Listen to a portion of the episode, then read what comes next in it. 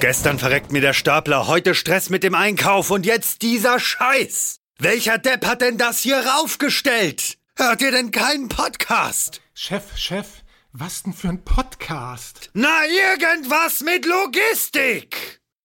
Irgendwas mit Logistik. Der Podcast mit nicht immer ganz wissenschaftlichen Themen. Rund um die spannende Welt der Logistik. Präsentiert von Andreas, Jens und Thomas. Moin Moin zur 164. Folge Irgendwas mit Logistik. Ich habe, ja, wie eigentlich schon fast immer den Andreas neben mir. Moin Andreas. Grüß, grüß und Alaf in die Runde. Ja, und alle, die sich jetzt fragen, was Alaf ist, das kann gerne gleich die erste Frage sein an unserem Gast, den Philipp Werner von Project A, gerade ansässig in Köln, eigentlich immer ansässig in Köln, Philipp. Kannst du uns direkt mal aufklären? Moin, moin, hi, freut mich hier zu sein. Ansässig in Köln gerade. Ich pendel immer so ein bisschen hin und her zwischen Köln und Berlin, aber vergangene Woche war der 11.11., .11., das wollte ich dann hier nicht missen können. Sehr schön. Und wenn du dich gerade nicht verkleidest als weiß ich nicht, ich habe gehört, dieses Jahr soll Wurm im Trend gewesen sein, zumindest bei Heidi Klum. Aber wenn du dich nicht gerade am Verkleiden bist, was machst du eigentlich so? Also, was macht Philipp den lieben langen Tag und was macht eigentlich Project A? Also erstmal vielen Dank, dass ich meine Kostümwahl geheim halten kann von vergangener Woche. Project A ist ein Frühphaseninvestor. Ähm, wir sitzen in Berlin und London, machen das seit zehn Jahren mittlerweile, investieren aus dem vierten Fonds oder der vierten Fondsgeneration, sind mehrere Vehikel. Das heißt auf Deutsch, wir investieren in Startups in der Pre-Seed, Seed oder Series A Phase, also noch relativ junge, frühe Unternehmen. Wir machen das als Generalisten. Ähm, das heißt, wir schauen uns sehr, sehr viele verschiedene Branchen an, ähm, sind jetzt nicht nur auf Logistik spezialisiert. Es gibt auch immer so ein paar Specialist VCs, die sich dann nur bestimmte Nischen anschauen. Genau, das machen wir. Und das machen wir, glaube ich, relativ erfolgreich. Ein paar der Unternehmen kennt man vielleicht, in die wir investiert sind, auch wenn man nicht so tief in der VC-Branche drin ist. Ich denke mal, dem einen oder anderen Hörer hier ist vielleicht Sender ein Begriff, ist ein mittlerweile Unicorn aus dem Logistics-Space. Da waren wir zum Beispiel früh mit dabei. Genau, das machen wir bei Project A. Ich habe direkt ganz viele Fragen. Äh, Kohle. Ja, ja, ja, wie kriege ich Geld? Nee, die erste Frage ist eigentlich, du sagst, ihr seid Generalisten, dabei sehr erfolgreich und dann auch relativ früh, also am Anfang der Reise eines Startups. Wie kriegt man es denn dahin, wenn man sich überhaupt nicht auf irgendwas spezialisiert, sondern irgendwie alles ein bisschen macht und gleichzeitig ähm, sehr früh da drin ist, ohne jetzt wirklich schon so viel von der Reise mitbekommen zu haben, kann man denn da gleichzeitig erfolgreich sein und nicht ständig irgendwie ja, in was rein investieren, was komplett da Mumpitz ist? Ja, also grundsätzlich muss man sagen, dass VCs schon auch in sehr viel investieren, was am Ende nicht erfolgreich ist. Also es gibt im VC so das typische Power Law. Das heißt, am Ende macht man aus einem Fonds in der Regel irgendwie so irgendwas um die 30 Investments. Und wenn man sich statistisch die Erfolgsquote anschaut, dann ist es meistens so eins, vielleicht zwei Unternehmen, die diesen Fonds eigentlich zurückspielen. Das heißt, man braucht, man, es ist ein Ausreißergeschäft. Wir suchen also diesen einen Outlier, der dann idealerweise den, den Fonds erfolgreich macht. Das heißt, wir akzeptieren eigentlich die Tatsache, dass viele der Companies, in die wir investieren, am Ende keine riesigen Erfolge werden. Es ist nur wahnsinnig schwer, vorher zu predikten, welche das dann wirklich sind. Zu deinen Fragen, also wenn, es kommt so ein bisschen auf die Phase drauf an, in der man investiert. In der Pre-Seed gibt es tatsächlich noch nicht so wirklich viele Signale, auf die man schauen kann. Da ist es in der Regel eine Wette auf zwei Dinge. Einerseits den Markt und das Team. Und Markt ähm, versuchen wir eben recht tief drin zu sein. Wir haben ein ähm, knapp zehnköpfiges Investment-Team, das sich spezialisiert auf verschiedene Bereiche. Das heißt, ich habe Kollegen, die sind fokussiert auf Fintech, andere machen irgendwie Krypto, andere machen Sustainability oder Data Infrastructure und bei mir ist es eben Logistik, Procurement etc. Mhm. Und versuchen dementsprechend Thesen auf den Markt zu bilden und da recht tief drin zu sein. Und das Zweite ist eben das Team. Ähm, ich glaube, da gibt es ja auch ein paar Signale so auf dem Papier, wie stark ein Team ist, wie komplementär das ist, welche Vorerfahrungen es gibt. Und dann natürlich unser Eindruck, während wir mit dem Team sprechen oder mit dem Team arbeiten. Da haben wir mittlerweile ja tausende von Gründern gesprochen. Das heißt, da baut man schon ein ganz gutes Benchmarking auf. Sind das dann eher dann beim Team die Leute, die so, ja, sag ich mal, sehr detailliert rüberkommen, die sehr tiefes Verständnis haben? Oder ist es dann eher vom Vorteil von vornherein irgendwie einen Businessplan zu haben, so und so und so und so und so, ohne dass ich jetzt unbedingt so viel Ahnung von eigentlich meinem zukünftigen Produkt haben muss? weil ich mir da theoretisch später auch immer noch Experten einkaufen kann. Was sind da so die entscheidenden Punkte, die gerade so bei dem Team extrem wichtig sind, weil ich meinen Markt kann man selber ja nicht beeinflussen. Der Markt ist halt da, den man sich da ausgesucht hat. Aber Team ist ja schon was, wo man ein bisschen drauf hinsteuern und arbeiten kann, auch ganz früh. Mit wem möchte ich sowas machen und mit welchem Skillset gehe ich so eine Thematik an? Ja, genau. Also ich glaube, so in den früheren Gründerwellen, da war das noch alles sehr stark BWLer geprägt. Da hattest du dann ein Founding-Team von irgendwie, ich, ich bring's jetzt ein bisschen auf die Spitze von drei WHU-Lern, die sich den Markt irgendwie angeschaut haben und gesagt haben, da muss man noch mal was machen. Und das hat zum Teil auch sehr, sehr gut funktioniert. Ähm, heute ist es eigentlich so, dass man eine Mischung aus den Dingen hat in einem guten Gründungsteam, die du ansprichst. Also ja, den Markt kann man natürlich nicht, der ist so wie er ist, aber man muss ihn natürlich gut verstehen. Das heißt, in der Regel hast du in einem sehr guten Gründungsteam mindestens eine Person mit, was wir Domain-Expertise nennen, also jemanden, der wirklich aus der Industrie kommt. Dann ist uns wichtig, dass die Teams komplementär sind. Das heißt, in der Regel hast du jemanden, der so ein bisschen mehr die CEO, die Commercial-Rolle übernimmt. Dann hast du jemanden, der die technischere Rolle übernimmt und dann häufig noch, je nachdem, was es dann halt braucht, um das spezifische Produkt zu bauen, ist dann manchmal jemand mit ein bisschen Produkterfahrung oder mit eben der Domain-Expertise als dritte Person. Also es muss im Grunde ein komplementäres Team sein. Und was natürlich auch ein starker Prädiktor ist, ist, wenn das ähm, Gründer und Gründerinnen sind mit relevanter Vorerfahrung. Ne? Also entweder Second-Time-Founder oder halt operative Expertise in erfolgreichen Startups, Scale-Ups gesammelt. Was natürlich auch immer noch hilft, sind dann irgendwie Top-Unis und äh, Beratungserfahrungen. Ich glaube, das hat sich nicht so sehr geändert, dass das immer noch gute Prädiktoren für, für starke Teams sind. Das ist ja eigentlich voll interessant, weil das ist ja, sag ich mal, am Ende des Tages, ohne das jetzt äh, irgendwie blöd rüberkommen zu lassen, aber ich stelle mir das gerade vor, wie so eine Checkliste. Okay, macht die Person das gerade zum zweiten Mal? Okay, zehn von möglichen zehn Punkten.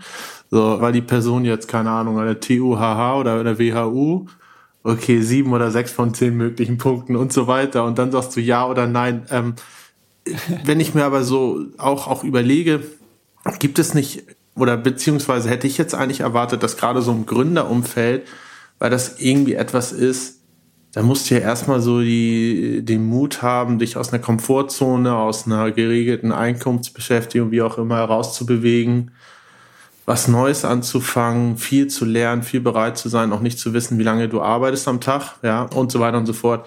Sind das nicht eher speziellere Charaktere, die man gar nicht so in diese Listen dann unbedingt abhaken kann? Haben jetzt alle erfolgreichen Gründer überwiegend eine gute Hochschule beispielsweise besucht, weil so aus persönlichen habe ich irgendwie das Gefühl, dass das nicht unbedingt immer ein Prädikat war, ob jemand lange studiert hat. Nee, da bin ich schon bei Uni. dir. Also ich glaube, dass die Punkte, die wir jetzt Hashtag Andreas. ich glaube, die Sachen, die wir genannt haben, sind eher so die offensichtlichen. Ja. Und die Punkte, die du jetzt nennst, sind so ein bisschen mehr die, ja, die qualitativen. Wenn wir dann mit Gründerteams sprechen, dann merkst du relativ schnell, wie unternehmerisch sind die, wie risikoaffin sind die, wie sieht's mit Resilienz aus? Also, also die Dinge, die dich halt auch mit dem Kopf durch die Wand rennen lassen und eben den Versuch starten, irgendwas aufzubauen, wo dir alle, die du triffst, sagen werden, das ist, geht nicht. Es, das wird so nicht funktionieren. Und da musst du natürlich schon ein, ein sehr eigenes Profil haben. Aber, und das hast du recht, das sieht man jetzt nicht so leicht auf LinkedIn, ob jemand so, so denkt oder nicht. Aber trotzdem kannst du das in einem Gespräch ähm, sehr gut rausfinden. Du siehst dann, wir sprechen ja mit den Gründern haben wir initial einen Call auf Basis ihres Pitch-Decks, was die haben. Das heißt, da siehst du schon sehr gut, wie sehr können sie dir ihre Idee verkaufen, ähm, wie sehr brennen sie auch dafür und lassen auch gar nicht so richtig zu, wenn du da irgendwie, wenn du Objections bringst und versuchst irgendwie dagegen zu argumentieren.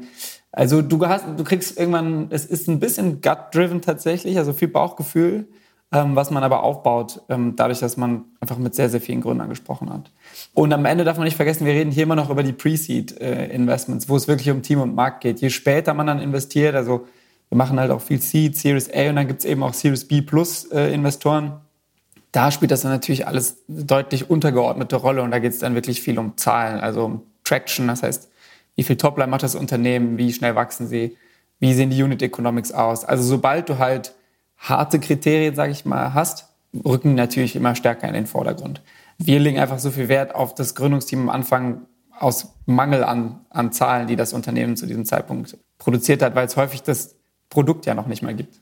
Mhm. Wenn du jetzt äh, sagst, ihr seid als Generalist unterwegs, vielleicht können wir da mal die Brücke schlagen und uns überlegen, oder vielleicht kannst du uns ein bisschen Insight geben, Wie sieht denn das typische Logistiker-Gründungsteam aus und wie ist das im Vergleich zu anderen? Ne? Wir stellen uns ja als Logistiker mal gerne hin und sagen, ach, keiner hat irgendwie Bock auf die Branche, da gibt's nicht so viel Talent und sonst irgendwas. Ist das tatsächlich auch das, was ihr beobachtet, dass die Gründungsteams vielleicht schwächer sind in der Logistik oder vielleicht gerade stärker oder kann man das nicht absehen an einem Trend? Ich würde mich da schwer tun, das so zu pauschalisieren, ehrlich gesagt. Wir sehen sehr ähnliche Gründungsteams im Bereich Logistik und Supply Chain wie in anderen Industrien auch. Mhm. Und in der Regel erfüllen die einige der eben genannten Kriterien. Was natürlich immer nochmal doppelt wiegt, finde ich, im Logistikbereich ist, wenn du mindestens einen Gründer dabei hast, der wirklich hands-on in dieser Branche gearbeitet hat, weil Logistik eben doch einfach nochmal deutlich weniger digital ist, als das so die Berliner VCs uns eingeschlossen sich irgendwie eingestehen wollen. Und ich glaube, digitale Produkte in diesen Markt zu bringen, ist einfach wirklich schwieriger als in anderen Branchen können wir auch nochmal drüber sprechen, gibt verschiedene Gründe. Ich glaube, wenn dir das firsthand bewusst geworden ist, dann hast du auch eine andere Naivität, wenn es darum geht, digitale Produkte für Logistik zu bauen. Weil ich glaube, wir würden alle zustimmen, dass dieser Markt wahnsinnig viele digitale Produkte brauchen könnte. Aber es gibt halt so ein bisschen unterliegende Gründe, warum viele Unternehmen sich damit schwer tun. Und ich glaube, wenn du so eine Expertise im Gründerteam hast, macht das schon immer einen Unterschied. Hm, und sehr, sehr wahrscheinlich sind es aber trotzdem die Art von Unternehmen, die er bevorzugt sucht, oder? Software, Startups, digitale Produkte, alles, was nicht so asset-intensiv ist, wie es logistische typischerweise ist. Ne? Er würde jetzt nicht nach einer neuen Spedition mit vielen LKWs suchen. Ja, richtig. Also das muss man natürlich sagen als Venture Capitalist. Ich habe ja vorhin das Power Law kurz äh, zitiert. Wir müssen immer darauf wetten, dass jedes Investment, was wir machen können, halt diesen Fund Returner irgendwann ergibt. Ähm, und da setzen wir natürlich auf Modelle, die idealerweise hoch skalierbar sind. Das heißt, Asset Light kommt uns immer schon erstmal entgegen versus äh, Asset Heavy. Nichtsdestotrotz gibt es gerade in der Logistik äh, viele Themen, die kannst du einfach nicht ohne Hardware machen. Und da gibt es dann VCs, die sich da komplett rausnehmen und sagen, das ist jetzt nicht so unser Game, da haben wir nicht die Expertise, da sehen wir nicht die Skalierbarkeit. Dann gibt es VCs für uns, die sagen, wir schrecken da jetzt nicht vor zurück, solange das nicht unbedingt den, den Kern des Produkts darstellt. Also es wäre schon gut, wenn der Kern immer eine skalierbare Software ist. Und dann gibt es VCs, die spezialisieren sich sogar auf diese ja, so Deep Tech-Lösungen mit großem Hardware-Fokus.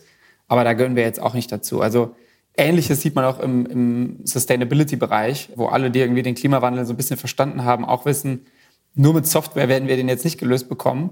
Das heißt, die meisten VCs verstehen das mittlerweile und gehen so in dieses Real Tech, nennen wir das dann rein und akzeptieren, dass es halt über Hardware funktionieren muss aber trotzdem, und die natürlich auch ein bisschen eine Skalierungsbremse darstellen kann, aber trotzdem gibt es ja Elemente drumherum ähm, in den meisten Fällen, die dann sehr skalierbar sind. Und das ist halt in der Regel dann Software. Ist es nicht auch ein bisschen verrückt am Ende des Tages, dass man dann so, nachdem du jetzt angesprochen hast, dass Nachhaltigkeit und Logistik ja riesengroße Themen sind und gerade in der Logistik auch viel Asset-Heavy ist, also vielleicht nicht so schnell skalierbar ist, dass aber trotzdem gerade von diesen Themen, sei es jetzt Artikel von A nach B zu bringen, irgendwie Sachen von A nach B zu bringen oder halt auch nachhaltig Sachen von A nach B zu bringen. Dass gerade das dann irgendwie für Investitionen nicht so interessant ist, obwohl das ja alles drumherum beeinflusst am Ende des Tages. Also irgendeine geile IT-Lösung, beispielsweise irgendwie eine Digitalspedition oder eine digitale Vermittlung von Lagerplätzen, funktioniert schnell nicht, wenn irgendjemand nicht Lagerplätze baut. Weißt du, dann gibt's auch am Ende nichts zu vermitteln. Auch wenn diese digitale Marktplatz vielleicht krass schnell skalierbar wäre, irgendwann ist er halt weg, weil es halt keiner neue Lagerplätze baut. Das ist auch eigentlich irgendwie ein Widerspruch in sich, dass man gerade diese großen ökonomischen Themen nicht primär tackelt, sondern eher kleinere, skalierbare Nischenprodukte. Ja, das, ähm, das erscheint vielleicht auf den ersten Blick so. Ich würde gar nicht sagen, dass die Sachen, die wir dann suchen, immer Nischen sind, aber auf jeden Fall muss man immer darauf achten, wir sprechen halt hier immer aus der VC-Perspektive. Ne? Das heißt, ich will gar nicht in Abrede stellen, dass irgendwie jemand, der Lagerkapazitäten zur Verfügung stellt, der Warehouses operiert etc., dass das nicht sehr, sehr gute Geschäftsmodelle sein können. Das sind halt einfach nur nicht die, nach denen VCs jetzt schauen. Also wenn wir mal ein Beispiel nehmen, eine Reederei mit jetzt irgendwie zehn Schiffen, da macht es natürlich schon einen Unterschied, ob die jetzt irgendwann elektrisch oder mit Wasserstoff oder so fahren für uns wäre einfach interessanter, ein, Modell zu finden, was vielleicht predicted, wie viel Verbrauch die haben werden oder was zum Beispiel, ich glaube, der Hafen von Rotterdam macht sowas, die halt predikten, auf Basis verschiedener Inputfaktoren, zu welchem Slot kommen jetzt die verschiedenen Schiffe eigentlich genau rein, um halt da die Effizienz in der Abfertigung mhm. zu steigern. Ich würde jetzt nicht sagen, dass das nischig ist, aber das ist halt dann wieder eher Asset-Light und sind halt Dinge, die sich leichter skalieren lassen. Wenn das an einem Hafen funktioniert, gibt es eine gewisse Wahrscheinlichkeit, dass das in den anderen tausenden Häfen dieser Welt auch funktioniert.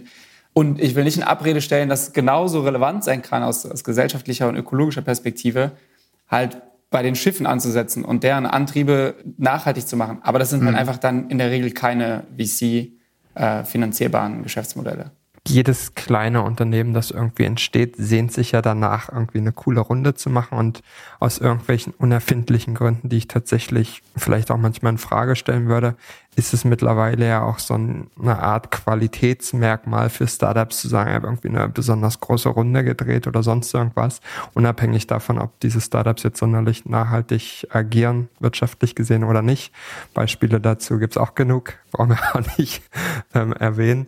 Aber was würdest du sagen, ist denn eigentlich für so ein Unternehmen der Punkt, wo man sich überlegen sollte, lieber eine Finanzierungsrunde machen oder lieber bootstrappen? Was ist wirklich die wirkliche Kernintention eines Unternehmens, eine Runde zu drehen und, und Kapital einzusammeln? Ist es dann wirklich nur, um möglichst schnell zu wachsen und schneller zu wachsen als ein Marktbegleiter und dann den Markt zu gewinnen? Ja, also erstmal bin ich komplett bei dir. Ich glaube, große Runden von namhaften Investoren sind viel zu stark in, die, in den Fokus gerückt. Also es ist ja kein Selbstzweck, viel Geld von einem namhaften Investor zu raisen. Da bin ich total bei dir. Ähm, nichtsdestotrotz, auch da wird es, glaube ich, einfach häufig als Proxy dafür gesehen, dass das jetzt ein spannendes Modell ist mit einem sehr guten Team und die halt eine äh, relativ hohe Erfolgswahrscheinlichkeit haben werden, allein schon dadurch, dass die Kriegskassen halt gefüllt sind. Ähm, aber ja, es ist kein Selbstzweck und kriegt eigentlich auch zu viel Aufmerksamkeit in der, so in der Gründerszene und in der, in der Branche. Zu den Gründen, warum man Risikokapital aufnimmt, gibt es eigentlich im Wesentlichen zwei. Das eine ist, wie du sagst, ganz klassisch, um Wachstum vorzufinanzieren und halt brutal schnell wachsen zu können und dadurch irgendwann in ähm, Skaleneffekte zu kommen, wo es dann wieder Sinn macht, weil dieses Modell eben nur at Scale funktionieren kann. Äh, da ist irgendwie ein Uber ein gutes Beispiel oder jetzt auch die ganzen Q-Commerce-Companies, auf die du vielleicht auch gerade so ein bisschen angespielt hast. Das sind halt Modelle, die können theoretisch at Scale funktionieren, auf keinen Fall im Kleinen. Und dafür macht Risikokapital Sinn, um, um eben dahin zu bridgen, um, um zu dieser Größe zu kommen. Und im zweiten Fall, wo das aus meiner Sicht Sinn macht, ist, wenn du technologisch etwas bauen musst, wo du halt lange, was Komplexes, wo du lange keine Umsätze erzielen wirst. Das heißt, du musst diese J-Curve, die es da gibt, du musst halt sehr lange ähm, Verluste in Kauf nehmen, bevor du irgendwann Umsätze und dann auch Gewinne erzielen kannst. Und um die zu bridgen, macht es eben auch Sinn, Risikokapital aufzunehmen. Also am Ende ist es immer eine Frage des Modells. Ähm, ist es ein Modell, was wirklich ein VC-Modell ist, was irgendwann at scale, was groß werden muss, at scale, was du vielleicht lange vorfinanzieren musst. Wenn das nicht der Fall ist, dann würde ich auch häufig davon abraten, VC-Geld zu nehmen, weil mit, mit Risikokapital von einem VC geht auch immer eine gewisse Erwartung einher. In den vergangenen Jahren war das immer Wachstum und jetzt ist es halt, shiftet das mehr hin zu Profitabilität und guten Unit Economics. Aber trotzdem hast du halt gewisse Erwartungen, wenn du dir Gesellschafter mit reinholst, die halt einfach so getrieben sind, wie wir eben diskutiert haben, und zwar Hits brauchen in ihrem Portfolio und nicht ausschließlich solide, vielleicht ein bisschen langsam wachsende Firmen, die irgendwann profitabel drehen, weil die spielen halt den Fonds nicht zurück. Hm, das ist interessant. Wenn jetzt jemanden identifiziert habt, beziehungsweise auch euch, bei euch jemand gepitcht hat, ein Team oder eine Firma, wie auch immer, was, welche für euch interessant ist, kann ich mir vorstellen, dass es dann ja auch gleichzeitig für andere auch interessant ist. Und welche Unterscheidungsmerkmale gibt es dann eigentlich? Wie kann ich denn entscheiden, beispielsweise jetzt, sagen wir mal, ich bin jetzt ein kleines Logistik-Startup, aber eine richtig geile digitale Idee, die schön skalierbar ist und rede jetzt mit euch und sage, okay, ich rede aber hier auch gerade irgendwie, keine Ahnung, mit dem Strategen. Ich rede, äh, der mir sagt, okay, ich kann dir alles an IT-Kapazität, was in Logistikentwicklung, was wir bei uns haben, noch zur Verfügung stellen. Wir haben da 10.000 Jahre Erfahrung drin. Oder in einem ähnlichen Kontext, keine Ahnung, VC, der auch von einer Logistikfirma betrieben wird beispielsweise oder halt einem anderen VC. Welche Unterscheidungsmerkmale gibt es da eigentlich jetzt rein abseits von Geld? Was kriege ich qualitativ beispielsweise bei euch jetzt speziell zurück? Ja, also erstmal rate ich ähm, Gründern immer, den passenden Partner zu finden, mit dem man dann sich einfach wohlfühlt, weil das Ganze ist ja nicht, man nimmt einmal Geld von der Bank, dann sieht man sich lange nicht und dann zahlt man das Geld irgendwann zurück, sondern das ist ja ein bisschen wie eine Hochzeit. Das heißt, wenn du den VC reinholst oder einen anderen Investor, dann hast du den für die vermeintlich für die Lebensdauer deines Unternehmens mal zumindest für die nächsten fünf bis sieben Jahre hast du die in deinem Cap-Table sitzen, die machen ja. mit dir Meetings und äh, du musst dich erstmal gut verstehen. Jetzt zu den konkreten Distinktionsmerkmalen. Also ich glaube, das ist das Problem vieler VCs, dass sie das nicht unbedingt haben. Ähm, es gibt zum Beispiel Brand, ähm, da gibt es halt irgendwie die großen Sequoia, äh, Excel, Index, die haben einfach eine starke Reputation und das sind so ein bisschen die, die du natürlich irgendwie gerne hättest. Dann gibt es VCs, die irgendeinen anderen USP mitbringen, da zählen wir dazu und zwar nennen wir uns der Operational VC. Wir haben bei uns 140 Leute Fulltime, die alle Operator sind, das heißt irgendwie aus den Bereichen Talent Acquisition, Produktmanagement, Software Engineering, Data, aber auch kommerzielle Sachen wie Marketing und Sales, die einfach den Portfolio-Companies operativ helfen können. Und äh, auf dieser Scale gibt es da keinen anderen Investor in Europa. Gibt ein, zwei in den USA mit einem ähnlichen Modell. Das heißt, wir haben in Europa da einen sehr klaren USP. Und dann gibt es eben noch USPs über die inhaltliche Ausrichtung. Zum Beispiel, wenn man sich nur auf SaaS, äh, Software as a Service, fokussiert, dann kann man sich da einen gewissen Ruf aufbauen, wie zum Beispiel die Kollegen von Point9 oder man wird eben äh, vertikaler VC, das heißt, man fokussiert sich auf eine, eine Nische oder eine Industrie. Im Logistik zum Beispiel könnte man da Dynamo nennen, die haben einen sehr guten Ruf. Oder im Construction-Bereich das Fundamental. Die machen dann aber auch ausschließlich dann Spezialisten, keine Generalisten. Das sind so Versuche, wie VCs sich eben ja, USPs aufbauen, um Gründer davon zu überzeugen, äh, mit ihnen zu arbeiten. Am Ende macht das, glaube ich, einen wahnsinnigen Unterschied. Aber was alle VCs dir in der Regel geben, neben dem Kapital, ist halt Zugang zu ihrem Netzwerk, ähm, machen Intros zu vielen potenziellen Kunden, zu sehr, sehr guten potenziellen Hires, die man machen kann. Auch Kontakte innerhalb des Portfolios sorgen für Austausch. Also nennen das alle so ein bisschen Plattform. Aber das machen eigentlich auch alle VCs. Von daher, ich würde schon auch da, dazu raten, neben dem passenden Partner, ähm, der dann auf VC-Seite sitzt, eben auch so ein bisschen zu schauen, was kann mir jetzt der eine VC mitbringen, was ein anderer mir nicht geben kann. Mhm. Jetzt haben wir so ein bisschen gelernt, was, was die VC-Welt ausmacht und, und was einen guten VC ausmacht. Zumindest muss das jeder für sich basierend auf deinen Antworten ähm, definieren, was, was der passende VC ist.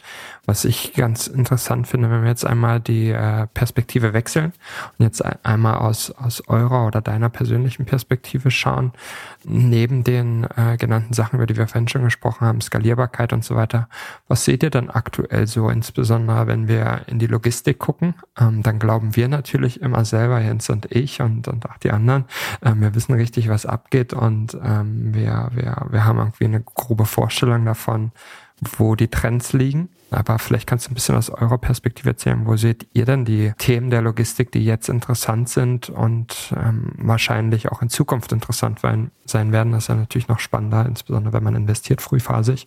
Was ist denn da so? Was passiert denn so in dem Space? Das ist jetzt natürlich eine sehr breite Frage. Ich ja. versuche mal irgendwo anzufangen. Also ich glaube, ähm, man muss dazu sagen, Logistik und auch Supply Chain im weiteren Sinne waren jetzt vielleicht nicht so die super heißen Themen aus VC-Sicht in den letzten Jahren. Es gab so ein paar Ausnahmen wie Forto und eben Sender, die wir angesprochen haben. Aber es ist halt in der Regel jetzt kein super hochmargiges Geschäft. Es ist sehr traditionell und schwer, da Software reinzubringen, haben wir auch schon kurz angesprochen. Von daher war es nicht so sehr im Fokus. Dann kam Covid und ich glaube, wir haben alle am eigenen Leib mal erfahren, was das heißt, wenn Supply Chains problematisch werden. Und jetzt ist das Thema eigentlich wieder deutlich attraktiver. Und ich würde das mal so ein bisschen, man kann das jetzt entlang der Value Chain eben äh, aufmachen und in die verschiedenen Bereiche reingehen.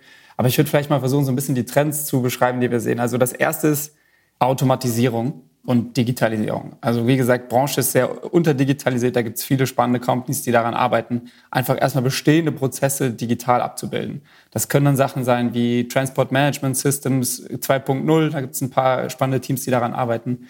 Das kann auch einfach sein Prozessmapping mm, und dann eben diese Prozesse zu automatisieren. Also irgendwie repeatable Tasks äh, abzubilden ähm, und die Human Interaction rauszunehmen.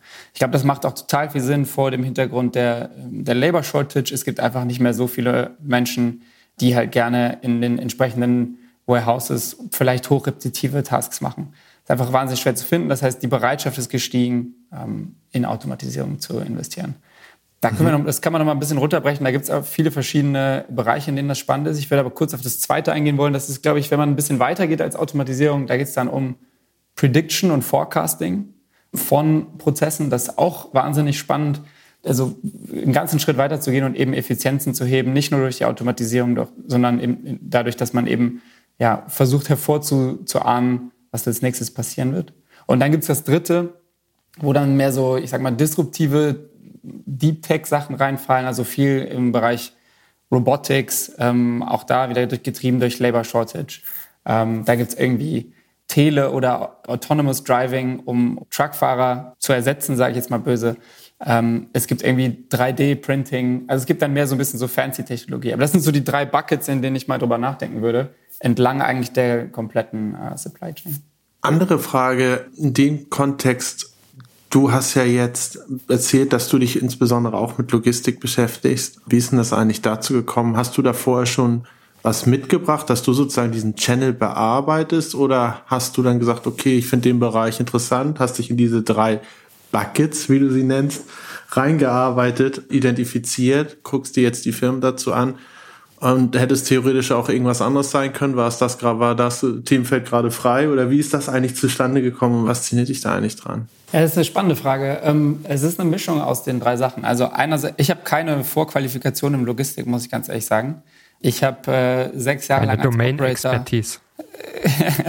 ich habe sechs Jahre lang als Operator gearbeitet in verschiedenen Funktionen, ähm, aber nichts davon war jetzt pure Logistik. Und da bin ich auch ganz offen mit, weil ähm, ich erarbeite mir das Ganze ich sag mal, analytisch.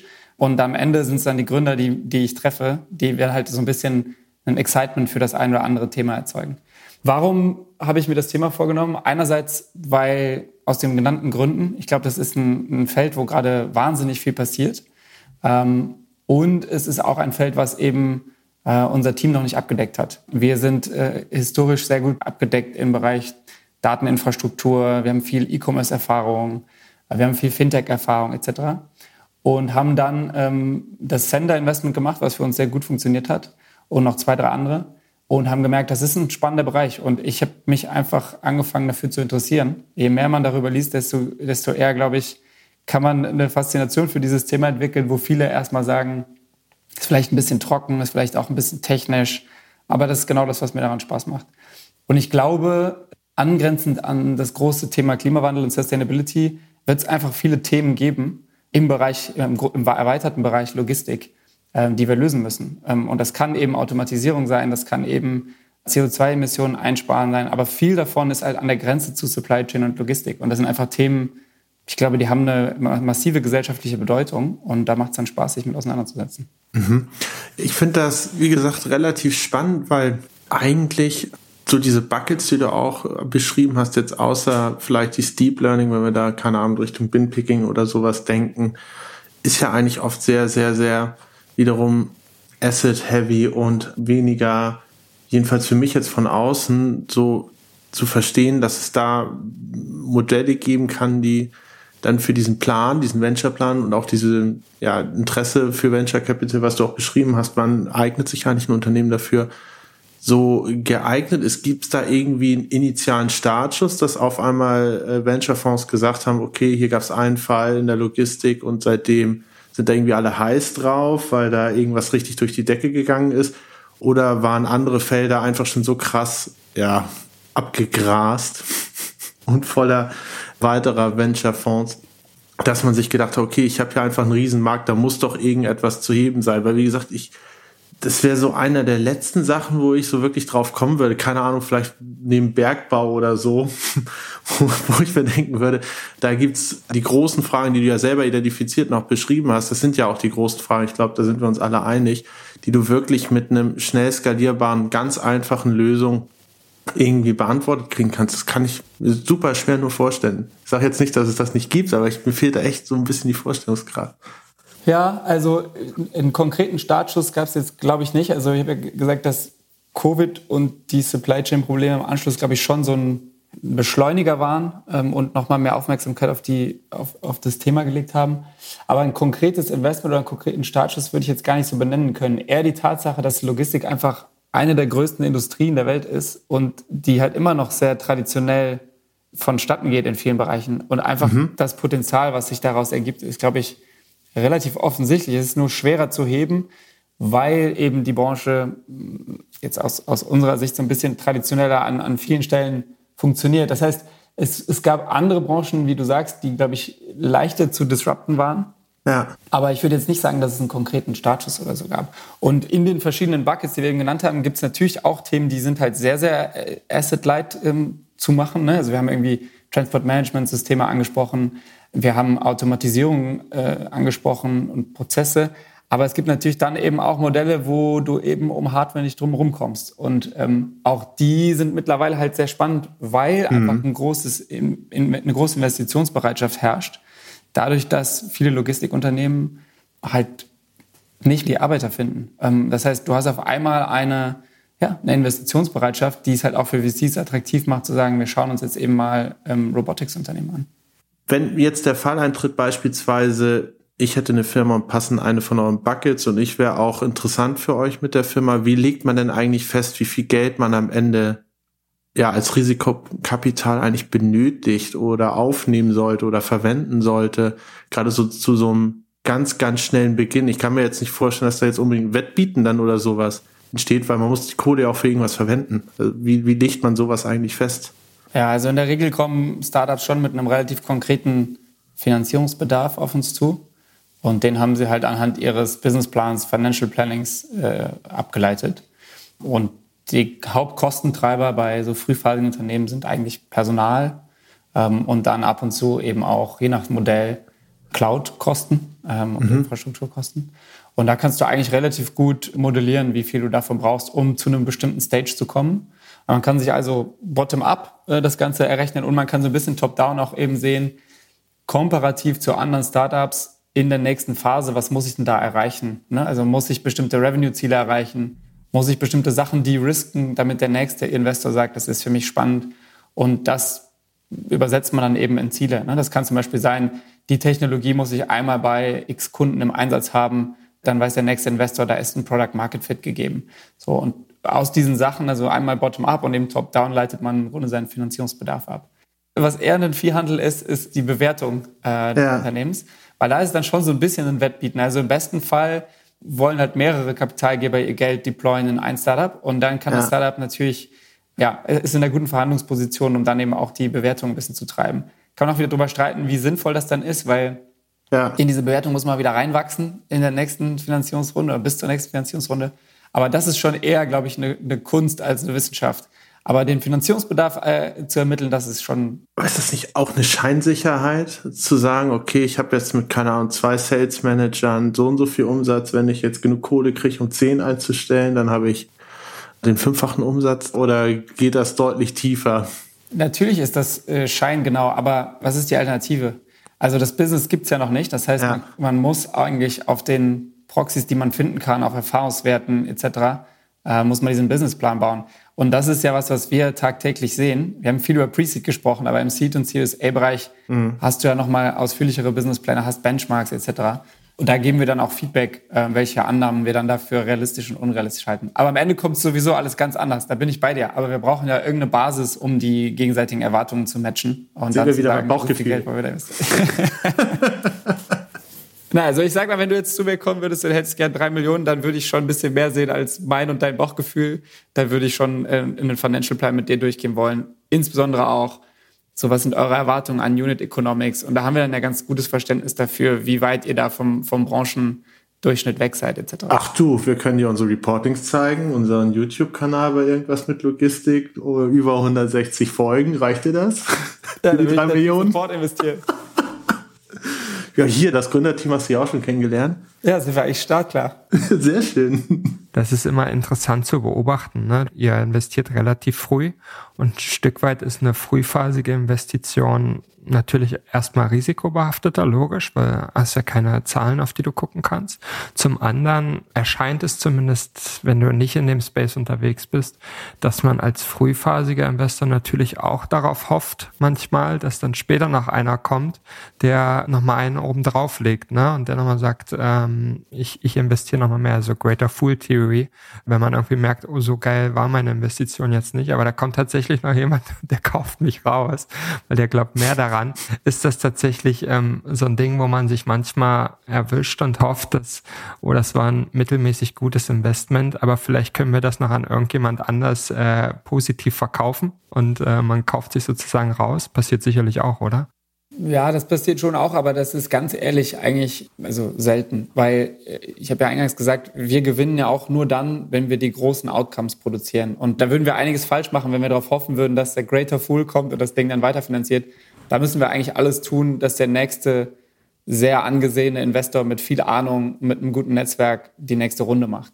Und natürlich äh, entlang des Power Law gibt es halt auch einen, ähm, einen großen Anteil des Portfolios, der vielleicht nicht so erfolgreich ist. Und da spielt es natürlich schon eine Rolle, dann zu sehen, ähm, auch im Sinne der Gründer und viel mehr im Sinne der Gründer, die dann, ne, die da viel Arbeit reingesteckt haben und Jahre ihres Lebens, da vielleicht noch einen, einen dezenten Exit mit hinzulegen, der für uns eigentlich dann keinen großen Unterschied mhm. auf den Fonds macht. Aber für die Gründer natürlich schon life-changing sein kann, wenn man das Ding halt noch verkauft bekommt. Aber auch da glaube ich nicht an den Greater Fool, sondern idealerweise findet man dann jemanden aus der Industrie zum Beispiel, der sagt, hey, das ist eine gute Addition zu unserer Company. Wir finden das Team vielleicht gut und machen das als Acquihire. Ähm, aber da legen wir, da helfen wir den Startups auf jeden Fall bei, aber das ist jetzt nicht ähm, das, was den Unterschied aus Fondsperspektive macht. Hm. Ich hätte in die Richtung noch eine Frage. Ich habe manchmal auch so ein bisschen das, oder für mich vereinfacht dargestellt, das Gefühl gehabt, es ist so wie in Jura, dass man sich oft so äh, vorangegangene Urteile als Referenzen an, ranholt, nur in dem Fall vorangegangene Ideen vielleicht auf anderen Kontinenten, anderen Märkten, aus anderen Branchen, die aber eh nicht funktionieren oder vielleicht auch ein komplett ähnliches Produkt und schaut, okay, wie war da die Bewertung, wie war da die Performance und so weiter. Dazu zwei Fragen. Erstens, wie oft spielt das tatsächlich eine Rolle?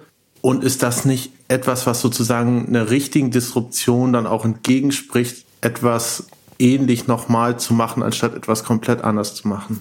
Ja, das spielt schon eine Rolle. Ich glaube, das war, die angesprochenen WHUler haben das früher sehr erfolgreich gemacht, ganz am Anfang, dass man einfach in die USA geschaut hat, in der Annahme, die sind so ein, zwei Jahre weiter als wir und dann zu schauen, welches Modell kann man denn hier auch auf den europäischen Markt anwenden. Das gibt's aber immer noch, ähm, nur halt jetzt deutlich nischiger. Und ich finde das auch per se erstmal nicht verwerflich, denn wenn das woanders funktioniert, wirklich äh, nachhaltig, dann gibt es ja erstmal eine gewisse Wahrscheinlichkeit, dass das hier auch funktionieren kann. Ähm, und das kann ja durchaus eine Disruption woanders sein, die, dann, die man hier eben auch anwenden kann. Von daher, das, aber man hat halt keinen kompetitiven Edge. Also das machen eigentlich alle VCs, ähm, zu schauen, was wird jetzt, was funktioniert auf anderen Kontinenten, was wird dort finanziert. Ähm, das Zweite, was wir natürlich auch machen, ist, ich habe viel Benchmarking genannt, aber wir schauen zum Beispiel auch in die Public Markets und gucken, so, wie sind jetzt die Bewertungsmultiples in den verschiedenen Industrien? Einfach in Ermangelung von besseren Benchmarkings sind das auch viele Sachen, die wir machen. Also, dass man im Grunde sagt, welche Public Companies in, in diesem Space werden denn wie bewertet und was können wir daraus ableiten für diese Industrie? Das sind, glaube ich, so die zwei Comparables, die wir, die wir schon holen. Aber es geht jetzt weniger, als man vielleicht von außen denkt, darum, Modelle zu kopieren, die jetzt woanders äh, erfolgreich waren. Meistens ist es dann schon so, dass die Gründer eben aufgrund ihrer Erfahrung in der, in der Domain, mit ihrer Domain-Expertise kommen und sagen, das ist ein Problem, das braucht eine Lösung. Und dann versuchen wir eher zu verifizieren, ob das wirklich so ist, als dass wir jetzt sagen, okay, das Modell gibt's hier und dort und das müssen wir jetzt kopieren. Mhm. Philipp, das ist äh, ein super spannender Austausch. Leider müssen wir irgendwann auch zum Ende kommen. Ich habe aber eine, eine finale Frage noch, ähm, die vielleicht jedem noch mal ein bisschen hilft. Vielleicht kannst du noch mal kurz sagen, was so aus eurer Sicht oder aus deiner die typischen Red Flags sind, wo du sagst, nee, so geht's gar nicht. Ne? Also wir hatten viel darüber gesprochen, was irgendwie positiv ist und, und was du gern sehen würdest, Gründerteam und so weiter, tralala. Aber was sind so richtige Red Flags, wo du sagst, nee, dann äh, hören wir relativ schnell auf. Puh, also ich glaube, nicht unbedingt direkt eine Red Flag, aber erfolgsunwahrscheinlich ist, wenn man kalt auf einen VC zugeht und einfach mal eine E-Mail schreibt. Es macht immer Sinn, den, die extra Mile zu gehen und über irgendjemanden sich eine Intro zu besorgen. Mhm. Ähm, weil man kann sich nicht vorstellen, wie viel Cold Inbound so ein VC bekommt. Das wird leider manchmal gar nicht alles gelesen. Von daher, das ist vielleicht so ein bisschen nicht unbedingt Red Flag, aber wenn hier jemand zuhört, der gründen möchte oder Kapital braucht von VC, dann immer unbedingt den Weg gehen. erstmal Jens und mich anschreiben und wir machen dann Intro zu dir. Ja, genau. Genau, Ja, 10 Prozent, 10 Prozent auf zuhört, uns dann. Der im Logistikbereich was gründen will, dann äh, meldet euch gerne. Das könnt ihr auch einfach über LinkedIn zum Beispiel machen. Also das ist, glaube ich, wichtig. Dann eine Red Flag ist Unehrlichkeit. Also es gibt dann schon auch äh, Startups, die sagen, na, wir haben hier einen Termsheet ähm, und sagen dann vielleicht auch noch von wem. Und VCs sprechen alle miteinander. Das heißt, das findet man sehr schnell raus, wenn irgendwo was nicht korrekt ist. Das muss nicht nur in Bezug auf Termsheets sein, das kann auch auf Zahlen, auf Umsätze etc. Also das macht gar keinen Sinn, irgendwo unehrlich zu sein, weil das ist eine massive Red Flag für jeden Investor, der halt lange mit diesen Gründern zusammenarbeiten will. Und dann gibt es natürlich viele kleinere Sachen, die vielleicht jetzt nicht Best Practice sind, aber die würde ich nicht direkt als Red Flags bezeichnen. Also da geben wir dann aber auch Feedback, wenn man jetzt irgendwie das Deck, äh, wenn da bestimmte Sachen fehlen, wenn das zu ausführlich ist. Ähm, genau. Also da, da gibt es dann viele Sachen, die, die wir jetzt nicht besonders äh, hilfreich finden, aber da sind wir dann auch äh, im Austausch so transparent, das dann auch zu teilen. Alright. Philipp, ich würde an der Stelle sagen, reicht dann auch. Wahrscheinlich wartet schon das nächste Startup äh, in den nächsten Minuten äh, vor dir zu pitchen im Folgetermin. Von daher würde ich sagen, vielen lieben Dank für deine Zeit. Wie gesagt, spannender Austausch ja. und äh, bis zum nächsten Mal. Genau, perfekt. Danke dir und nicht rangehen, wenn FTX anruft. Die brauchen ja gerade Geld. Danke dir. Danke euch, macht's gut.